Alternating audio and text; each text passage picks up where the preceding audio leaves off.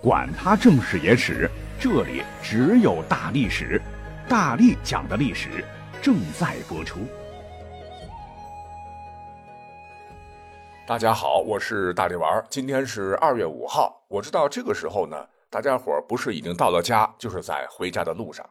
掐指一算，龙年马上就要来了，大力丸儿也提前祝大家龙年大吉。我现在呢也是在宾馆当中，还没到目的地哈。见缝插针，咱们的节目还要做起来。为了应景，咱们本期节目会比较有意思哈，是听友来投稿的。最近看了几本书啊，非常有趣，想分享给大家。一过年，呃，虽然说亲朋好友聚会，大家伙很开心，可是呢，有一件事儿又非常的烦恼，那就是吃吃吃，每逢佳节胖三斤。而且呢，不像以前了哈。如今大年三十到正月十五，天天都会一大桌子菜，看着特别丰盛，其实吃两口就很腻了。这时候，说不定就有喜欢历史的朋友想，古时候的这个物质生活肯定没有咱们现代人好。那作为当年全天下最大的人物，皇帝当时都吃些啥呢？他们吃的那些东西，咱们现在的老百姓能不能吃得上呢？主要呢是分为两大类，一个是皇帝平时吃什么，一个是国宴家宴吃什么。那么说起啊，这个皇帝的家常菜，之前大家伙一直以为皇帝富有四海，普天之下莫非王土，那一定吃的是特别奢华吧？那网上很多文章也写过，说皇帝每顿饭得吃一百二十道菜。什么蒸羊羔、蒸熊掌、蒸鹿尾、烧花鸭、烧雏鸡、烧子鹅、卤猪、卤鸭、酱鸡、腊肉、松花小肚、晒肉香肠、什锦酥盘、熏鸡白肚、清蒸八宝猪啊，反正是摆的满满当当一大桌子。那有些菜离得还远，够不着，旁边布菜的小太监就要时刻察言观色，及时把皇帝吃的菜夹到小碟子里送过去，就感觉特别有气派，非常符合皇帝的这个身份。但本期节目，我们对大家伙啊似乎很熟悉的刚才皇帝吃饭这样的情景，咱们先下结论，那就是百分之百的不存在，因为都是靠着后人来想象出来的电影电视剧给洗脑的。真实的历史上，平时一顿饭吃一百多道菜的这个明确记载啊，只有清朝的慈禧，而且这一百道菜也不是每次都是新做的。吃完一顿以后，吃下去啊，溜一溜，再上来就突出那个范儿。那除了慈禧，我们就以哈离我们最近的清朝来说，这个皇帝们如果不是举办国宴，绝对是不可能吃到上百道菜的。像有一本非常具有史料价值的《清宫膳底档》，这个御膳房的御，档案的档，就是记录皇帝一年四季饮食的菜单，就可以清晰的看到皇帝到底每天吃什么。比方说，记载到。在乾隆五十四年（一七八九年）九月二十一日时，上了年纪的乾隆，他的早餐是炒肝、豆腐脑、油饼、煎饼果子、豆汁对不起啊，不小心拿错资料了啊，重来。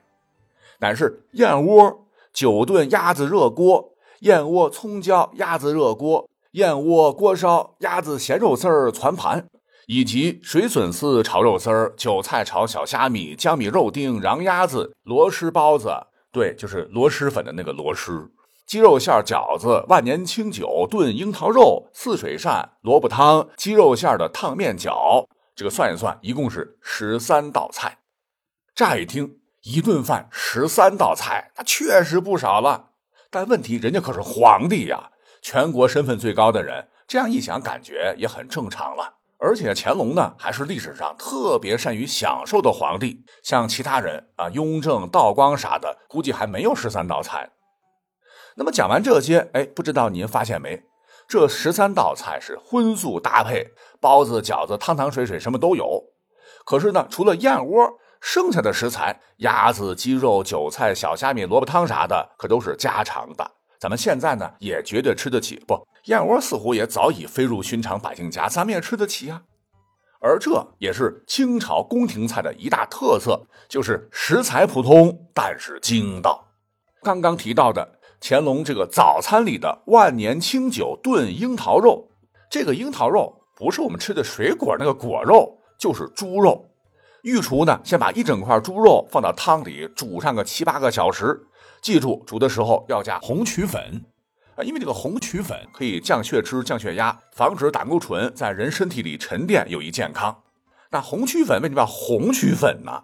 还能让煮出来的这个肉啊颜色红亮，再搭配精细的刀工切割，看起来就像樱桃一样，故而叫樱桃肉。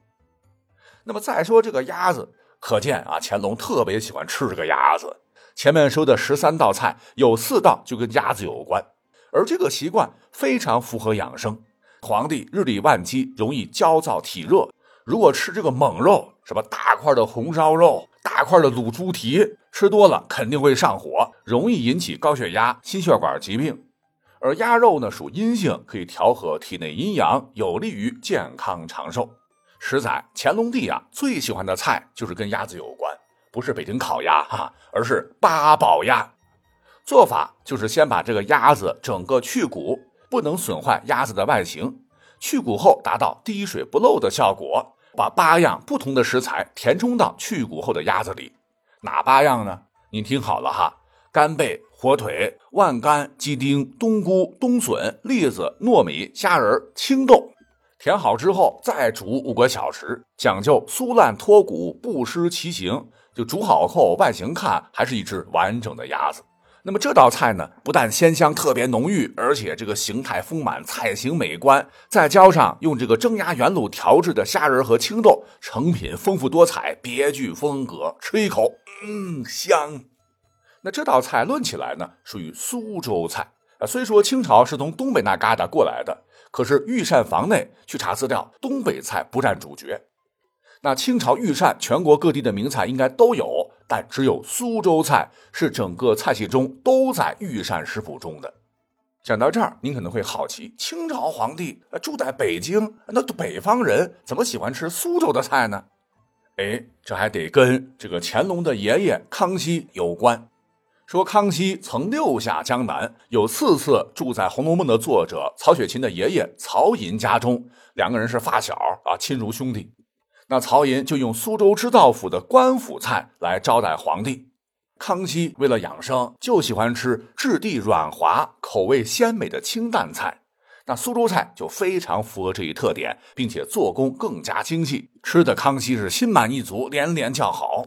末了回京后还念念不忘，让曹寅给宫里送了几个专门做苏州菜的大厨。康熙之后的这个雍正啊，工作狂啊，似乎对美食不太上心。可到了乾隆这儿，情况又不一样了。学爷爷下江南时，也特别迷恋苏州菜，直接把知道府的名厨都给带回来了。其中呢，有一个叫做张东官的厨子，征服了乾隆的胃啊，乾隆特别喜欢。从乾隆三十年一直到乾隆四十九年，整整二十年的时间，张东官都在给乾隆做菜。